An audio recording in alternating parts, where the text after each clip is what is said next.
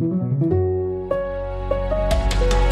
Die wichtigsten Infos zum Start in den Tag und das alles in rund 10 Minuten. Hier ist der FAZ Frühdenker. Heute ist der 20. Oktober. Guten Morgen.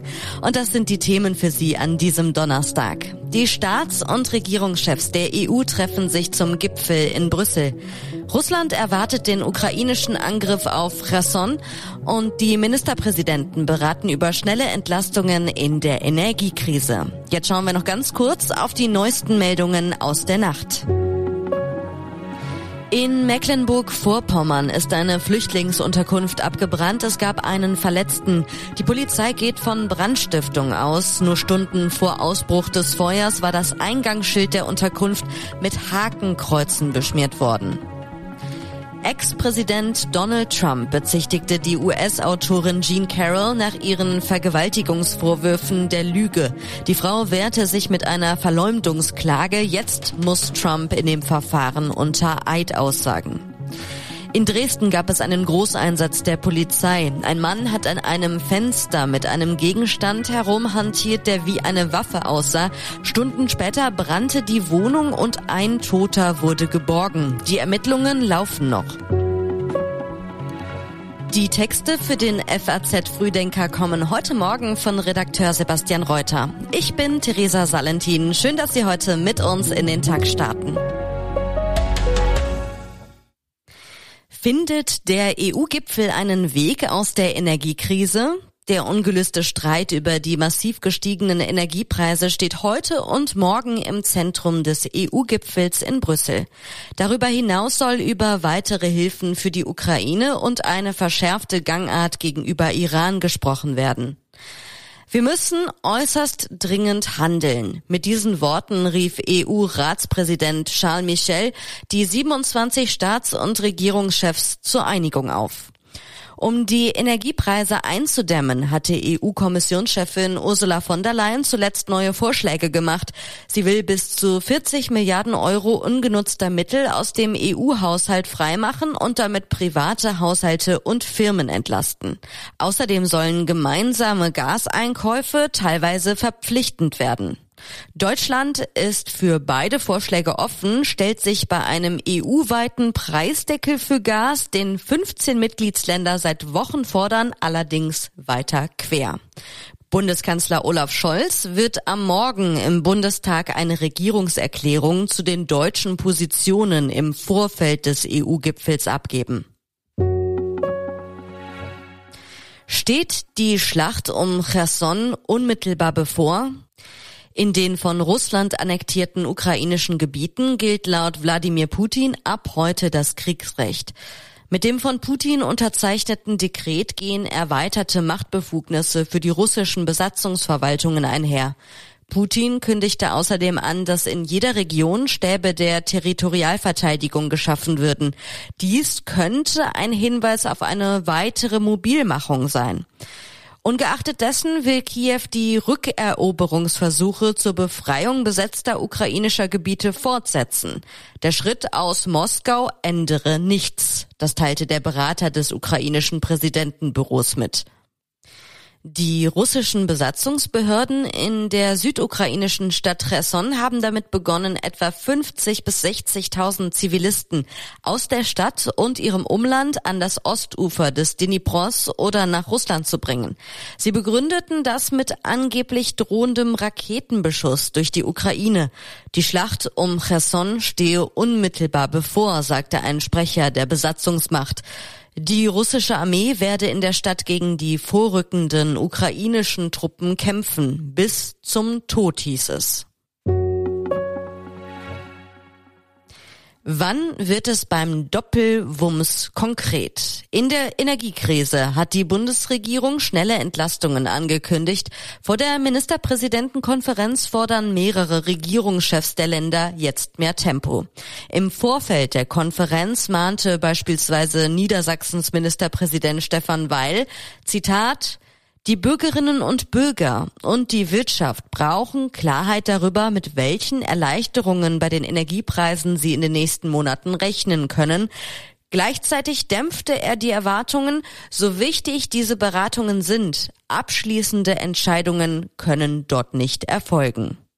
Bei den Gesprächen der Ministerpräsidenten soll es ebenfalls um ein bundesweites Ticket für den Personennahverkehr gehen.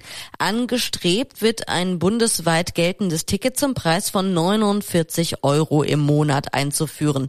Die Länder wollen aber weiterhin generell mehr Geld vom Bund zur Finanzierung des Nahverkehrs. Bundesverkehrsminister Volker Wissing sagte, Genau das war das Erfolgsgeheimnis dieses Tickets, die Einfachheit. Einmal kaufen und dann losfahren, ohne Nachdenken, ohne sich mit Waben und komplizierten Tarifstrukturen auseinandersetzen zu müssen. Das hat überzeugt, mehr noch als der Preis. Und deshalb freue ich mich, dass Bund und Länder fest entschlossen sind, so schnell wie möglich eine Nachfolgelösung für dieses Ticket zu schaffen. Wir müssen den Schwung aus dem Sommer nutzen. Das Vertrauen der deutschen Bevölkerung in die Kompetenz der Regierung zur Bewältigung von Inflation und Energiekrise ist stark gesunken. Das geht aus einer aktuellen Allensbach-Umfrage im Auftrag der FAZ hervor. In früheren Krisen haben sich die Deutschen oftmals darauf verlassen, dass die Bundesregierung das Land aus der Lage befreien kann. In der aktuellen Krise ist das anders. Schauen wir mal konkret auf eine der Fragen. Haben Sie das Gefühl, die Regierung hat die Lage im Großen und Ganzen im Griff oder haben Sie nicht das Gefühl? In der Allensbach-Umfrage antworteten 65 Prozent der Befragten, sie hätten den Eindruck, die Regierung habe die Lage nicht im Griff. Dieses Urteil zieht sich laut Umfrage durch alle politischen Lager. Die aktuelle Krise trifft die Bevölkerung zudem wesentlich stärker als frühere Wirtschaftskrisen. Auf die Frage, wie stark beeinflusst die Krise ihr Leben, antworteten in der aktuellen Umfrage 17 Prozent der Befragten, die Krise betreffe sie stark. 44 Prozent meinten, sie betreffe sie immerhin etwas und eine klare Mehrheit von 61 Prozent gab zu Protokoll, selbst betroffen zu sein. In ganz Europa fehlt es an Ladesäulen für Elektroautos. Die Bundesregierung hat sich deswegen einen Masterplan überlegt. Wir haben keine Zeit zu verlieren, das sagte Wirtschaftsminister Volker Wissing.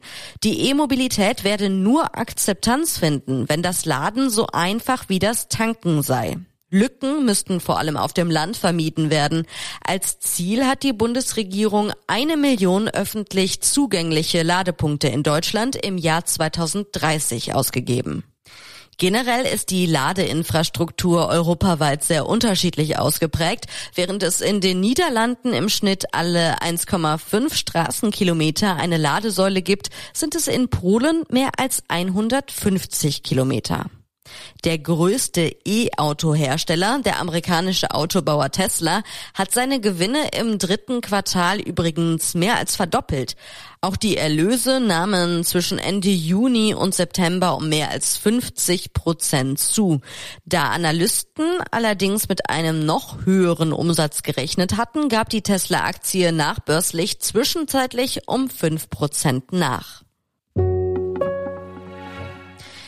Ein Symbol für den Widerstand in Iran. Die Kletterin Elnaz Rekabi ist als erste iranische Sportlerin ohne Kopftuch bei einer Meisterschaft angetreten und so zur Ikone der Proteste im Land geworden. Doch es besteht Grund zur Sorge. Nach ihrem Auftritt bei den Meisterschaften in Südkorea ist Rekabi umgehend nach Teheran geflogen. Dort wiederholte sie noch am Flughafen vor Kameras, der Auftritt sei ein Versehen gewesen. Als sie aufgerufen worden sei, sei kein Kopftuch zur Hand gewesen. Sie bedauere, dass sie Sorgen ausgelöst habe. Vieles deutet darauf hin, dass Rekabi zu den Aussagen zu ihrem Auftritt gezwungen worden ist. Zudem sollen ihr Pass und ihr Mobiltelefon abgenommen worden sein. Auch ihr Bruder soll in den vergangenen Tagen von Sicherheitsorganen in Gewahrsam genommen worden sein. Was nun mit Rekabi geschieht, ist aktuell noch unklar. Und zum Schluss gibt es wie immer noch einige Online-Empfehlungen aus unserer Redaktion für Sie. In Politik geht es dieses Mal um die Regierungskrise in London, Rücktritte und Chaos im britischen Parlament. In Technik und Motor schauen wir auf neue Apple-Produkte. Das iPad verliert den Anschluss, heißt es hier. Und in Karriere und Hochschule dreht sich alles um künstliche Intelligenz. Der Artikel auf faz.net heißt, wenn die KI die Hausaufgaben macht. Und von uns gibt es dann morgen früh wieder eine neue Folge. Der FAZ Frühdenker ist immer ab 6 Uhr online und ich wünsche Ihnen jetzt noch einen schönen und entspannten Start in den Tag.